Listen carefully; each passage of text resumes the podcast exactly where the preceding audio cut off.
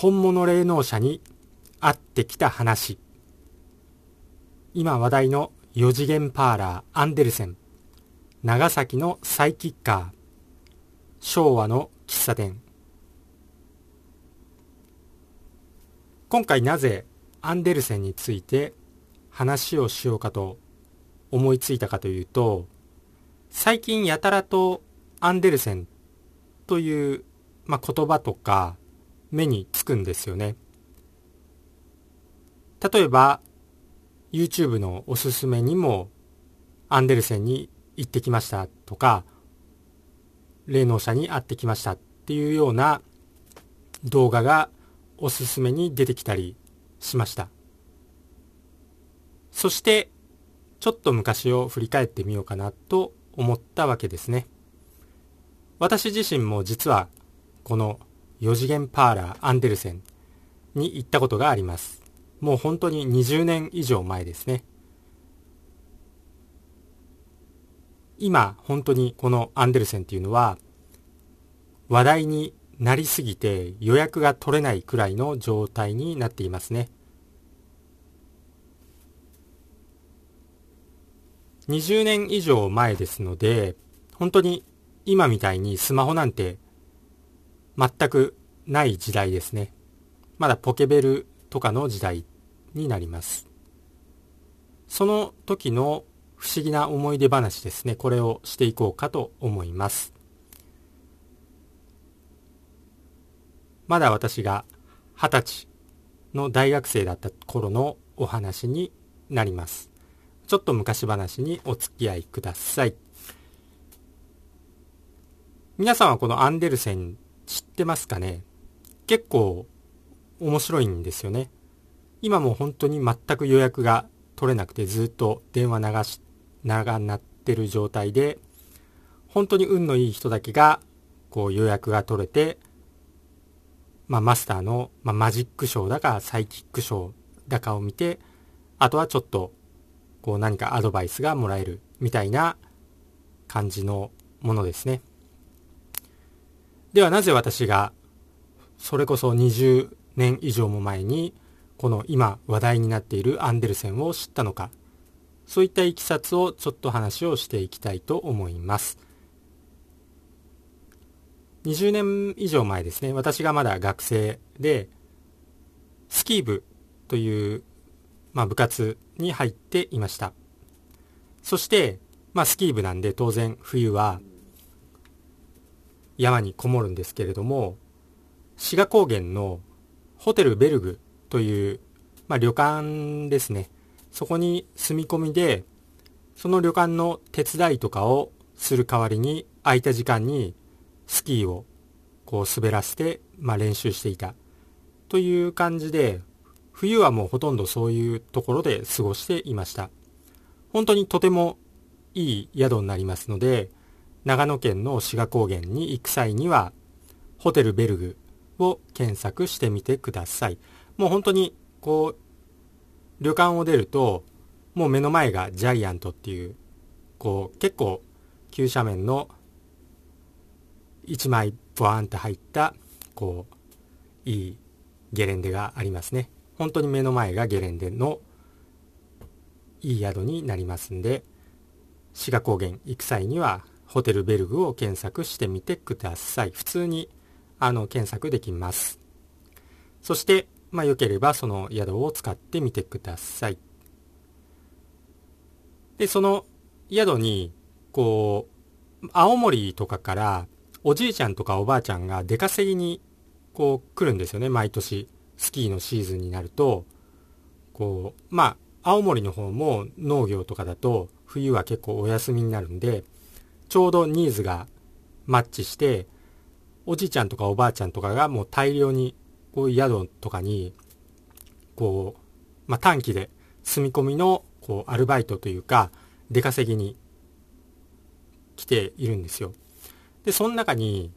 こう一人だけ若い女性がいました。まあ、本当にもうみんなおじいちゃんおばあちゃんなんですよ。青森から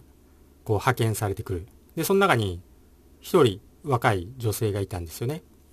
で、まあちょっとずつこう話をしていくようになって、まあ、年齢は24歳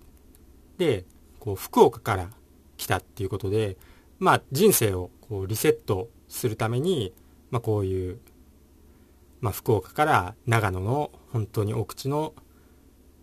隔離されている、まあ、宿なんて隔離されてるんですけど、人生をリセットするために、こう、住み込みのバイトに申し込んだということですね。なんかいろいろあったみたいです。まあ、そして、結構当時、こう、読んでいる小説とかが結構一緒だったりとか、こう、話がちょっとあったんで、まあ私よりも、私は当時二十歳だったんで、まあ4個年上の女性になるんですけれども、まあ休憩時間とかよく話をするようになっていましたね。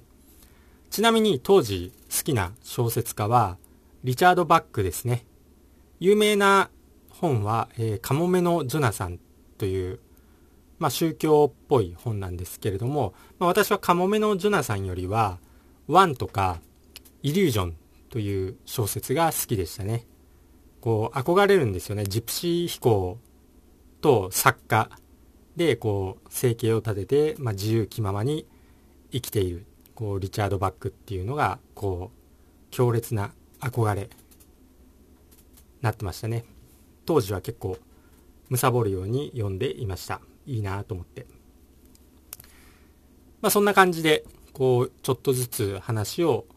していったんですけれども、結構面白くて、まあ例えば、妖精が見えるとか、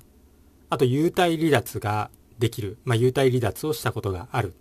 という話にもなりましたね。だこういう妖精が見えるとか、流体離脱ができるっていう話をすると、まあ、結構お花畑系の、まあ、小動物系をイメージされた方もいるかもしれないんですけれども、まあ、実は全く真逆で、背も大きい方だし、もう目も鼻もこう顔も結構はっきりした、こう、まあ結構意志の強い感じの本当にそんな感じを受けるこう女性でしたね。まあ、しかも、まあ、直感系が強くてなりたいものにはもう何でもなれるそう生まれてきたというように本当に言い切っていましたね。で人生はバランスなんだっていうようなことを言っていました。でその時にふとアンデルセンの話題になったんですよね。長崎にサイキッカーがいるっていうことを知ってるっていうように聞かれて、まあ私は知らないんで、え、何それっていう感じで聞くと、こう、そのアンデルセンで起こった出来事をこう話してくれました。基本的にはアンデルセンっていうのはマジックショーなんですけれども、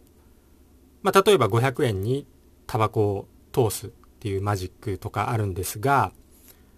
で、その時に、こうみんなお客さんもやるんですけど、それを。マスターが、そのアンデルセンのマスターが、今、この磁場なら、あなたにも500円玉に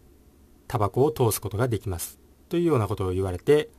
実際に、こう、500円玉にタバコを入れてみたら、本当に500円玉にタバコが通ったっていうんで、びっくりしたらしいんですよ。で、まあもちろんそれだけなら、ただのマジック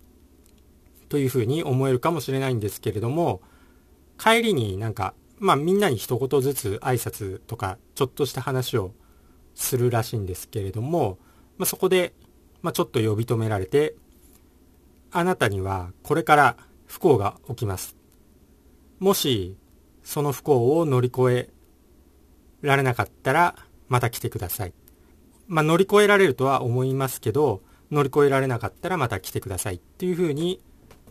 言われたそうですね。そして、まあ、住所とか名前も、こう、当てられたっていうふうに言ってました。そして現実に、あの、父親が、こう、亡くなったということですね。まあ、それでも、まあ、乗り越えられたので、まあ、行かなかったそうなんですけれども、まあ、結構本当に若くして、まあ、父親を亡くしているんで、まあ、結構それなりに大変な人生を送っている、まあ、女性であるとは言えますね。まあ、ですので、まあ、そういう話を聞いたんで、まあ、私自身は本当にそういうサイキッカーとか、まあ、そういう幽体離脱とか妖精とか、まあ、本当にちょっと無縁の、まあ、理系だったこともありますし無縁の世界に生きていたんでもうとても興味を持ってもうぜひこうその話を聞いてまあ会ってみたいっていうふうにこう言ってあいいよっていうことになったんでまあ後日ですねそのアルバイト期間が終わって冬の後日こう長崎の川田にこう行くことになりました。まあ本当にこれ20年以上前の話でこう何でも本当に今からできたのがパーラーアンデルセンができたのが30年くらいっていうんで本当にまあ初期の頃ですね。アンデルセンができて間もない頃にこうアンデルセンに行った話になりますね。今は本当に予約取るのがかなり困難みたいなんですけれどもまあ二十数年前本当にまだこうスマホとかインターネットもそんな普及してない一部の、まあ、オタクというかマニアだけがインターネットを使ってる時代なんで、まあ、そんなにアンデルセンを広がってないしもう知る人ぞ知るこうお店っていう感じだったんですけど今もう爆発的に広がってしまってますね。もうみんな、まあ、ちょっとこうオカルト好きだったらもうみんな知ってるみたいになってほんとびっくりしてますね。まさかこんなに有名になってるなんて思ってもなかったですよ。だずもうだって最近だと思いますよ。こう爆発的に広がったのが。SNS が登場してからですね、まあ、それまでは別にもうアンデルセンなんて知らない人ばかりだったと思うんでまあ不思議ですね。不思議だなと思いますね。今爆発的に人気なのが、まあ、ちなみに二十数年前でも私がこう予約の電話をしたわけではないのでどんだけこう予約を取るのが大変だったかはちょっとすいません。定かではないですね。今の話、まあ、いろんな動画とか見るとこう予約取るのが結構大変だっていうことを言ってますねみんな、まあ、そして当日私は長崎に夜行バスで向かいましたね。長崎は本当初めてだったんですけれども、まあ、人生で初めてですね。あれからもう一回も長崎には行ってないんで、まあ、人生で初めてだったんですが村上龍の小説を、まあ、ちょこちょこ読んでいたんで結構村上龍の小説って長崎が佐世保とかが舞台なんであここが佐世保かとか結構そうですね街にこう電車が走っていたりまあ二十数年前なんで今だいぶ変わっちゃったかもしれないんですけれどもその時は本当に街に電車が走っていたりとか、まあ、ハウステンボスがあったりとか、まあ、それなりに楽しかったですね。さて、えー、川棚というところに、長崎の川棚という駅に、結構駅の本当にすぐそばにアンデルセンっていう喫茶店がありますね。もう本当に普通のこう喫茶店、街にこうあるような一般の喫茶店ですね。レトロな喫茶店という感じになります。別に怪しい、なんか地下に入っていくとか、そういったもんでもなく、もう普通の、こう、レトロな喫茶店っていう感じでした。まあ、そして驚くことに、こう、今、まあ、その、外観だけですけれども、まあ、あの、写真というか、見てみると、全然変わってないですね。その当時と、二十数年前と全然変わってない佇まいだったんで、驚きましたね。当時も本当に夫婦2人で切り盛りしてて今もそうらしいんですけど本当に二十数年前も夫婦2人で切り盛りしてで、まあ、私たちが入った時はもう店内は満員状態でしたね。本当に満員で、まあ、何かと頼むと。私はオレンジジュースを頼んだんですけれども。でそこであの、まあ、一緒に行ったその24歳の、まあ、女性が驚いたのはこう数年前に、まあおそらくその24歳の女性が行った時は結構だいぶ前だったらしくて、それで驚いたのが、マスターのこう姿が全くその、まあ、数年前、まあ、5年前かちょっと覚えてないんですけれどもその初めて行ってこうあなたに不幸が訪れますよって言われた時と全く変わっていなかったんでかなりこうびっくりしていましたね。でその当時はまあうろ覚えでもあるんですけれども30代くらいだったと思いますねで若くも見えるしこう年をとっても見えるというなんかちょっと不思議な感じのマスターでしたねもう今はだいぶ、まあ、おじさんになっているとは思います。で、マジックショーに関しては、確かにすごい不思議な感じですね。で、磁場も変わります。本当に。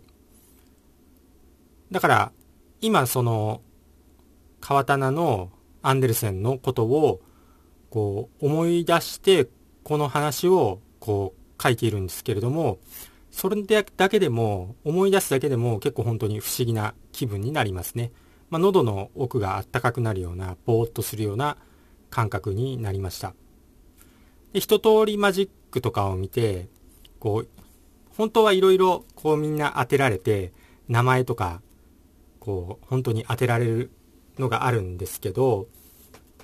まあ、残念ながら私は呼び止められることもなかったんですが、だから、こうたまに本当にこう来るべきして来るここに来た人がいますよっていうようなことでこうちゃんと当てられて名前も当てられるっていうようなこうマジックだかこうサイキックなのか超能力なのか霊能力なのか定かではないんですけれども、まあ、本当に当てるっていうようなことをやってましたね。まあ、残念ながら私はこうそういうふうに何か当てられてこうマジックのお手伝いをするとかそういったものはなかったんですが、まあそれでも、こう不思議な時間と空間をこう過ごさせてもらいましたね。まあ不思議な空間でした。まあそれを二十数年ですね、続けているっていうのは本当すごいなっていうふうに思いますね。皆さんもこういう経験ないんですかね。だから、二十数年後にめちゃくちゃ話題になってるっていうのが驚きですね。なかなか続かないと思うんですよ。だから、まあ、例えば私が結構、沼津の方でよく行きつけで行ってたジャズバーがあるんですけども、アーリータイムズっていうとこだったんですが、まあ、そこも、こう残念ながら、こうママが癌かなんかでなってしまって、こう店閉じたりとか、結構、まあ、潰れていくっていう言い方は申し訳ないんですけれども、なかなか長く、こう、ずっと、のれんを守るっていうのは難しいご時世なんで、それが二十数年経ってめちゃくちゃ、もう予約の取れない、もう YouTuber にも人気の、スピリチュアル YouTuber にめちゃくちゃ人気の、こう、知る人ぞ、まあ、知る人ぞ知る店から、みんなが、オカルト系みんなが憧れる一度は行ってみたい店になってたっていうのが、驚きですね。本当に、こう、ま思い出しましたね。当時の思い出を思い出しました。それと、まあ、今回の、その川棚では、こう、本当に終わった後に、こう、なんか、なかなかいい気分になったというか、皆さんこういう経験ないですかね？こう、相性の悪いかわかんないんですけど、こう、まあ人と会って一緒にずっと長くいて喋ったりして、で、その人と別れたら、もうどっとなんか体が重くなるっていうか、もうだるってなる感じ。そういうのって感じたことないですかね。あれの逆バージョンでしたね。本当に喉、まあ、喉か頭か、ちょっとそこまで詳しく覚えてないんですけれども、こう、ちょっとポカポカする感じですね。確かに本当に磁場はちょっと不思議な空間になっていたのは事実です。興味ある人は本当に行ってみてください。だからこうやって昔話をしていると、またアンデルセンですね。こう行ってみたいなとも思いますね。もう一回。長崎まで行って、まあ予約取るのが大変かもしれないんですけど、また行ってみたくもなります。ということで結構、まあ、最近、最近というか有名になってしまったんで、皆さんの中でも知ってる人もいるかと思いますね。ぜひそんな方はコメント欄で教えてもらえればと思います。体験談なんか。本当ですよね。だから今多分アンデルセンって言ったらみんな知ってる人がたくさんいるんですけれども、だからまだブログが始まった、もうブログが始まったのは15、6年前だと思うんですけど、その時にちょっとアンデルセンのこと書いても誰もこう反応もないし、こう知ってるよっていうのもなかったんで、本当にこう変わったなと思いますよ。ということですね。なかなか思い出しました。昔の話を。まあ、その、こう、不思議な4歳年上の、こう、お姉さんは今何をやっているのでしょうか。タロット占い師とか、案外スピリチュアル YouTuber とか、やってそうな気もしますね。ということで、えー、本物霊媒師巡りをこうやってみるのも面白そうかなともちょっと思いましたね。もしそういう本物霊能者、超能力者、情報あればコメント欄で教えてください。ということで、今回の話は終わります。最後まで聞いていただいてありがとうございました。今回の話が参考になったよという人はぜひ高評価、グッドボタンをポチッと押しといてください。よろしくお願いいたします。では私がトレーニング中につぶやいている言葉を紹介して終わります。幸せに満たされ、幸せが溢れてくる。幸せにしていただいて本当にありがとうございます。豊かさに恵まれ、豊かさが溢れてくる。豊かにしていただいて本当にありがとうございます。強運に恵まれ、やることなすことすべてうまくいく。強運にしていただいて本当にありがとうございます。新しい細胞がどんどん生まれ、どんどん健康になる。健康にしていただいて本当にありがとうございます。足のつま先から指のつま先、頭のてっぺんまで、すべての細胞さん、本当にありがとうございます。それではまた次回お会いしましょう。チャンネル登録とメンバーシップ登録もよろしくお願いします。それでは。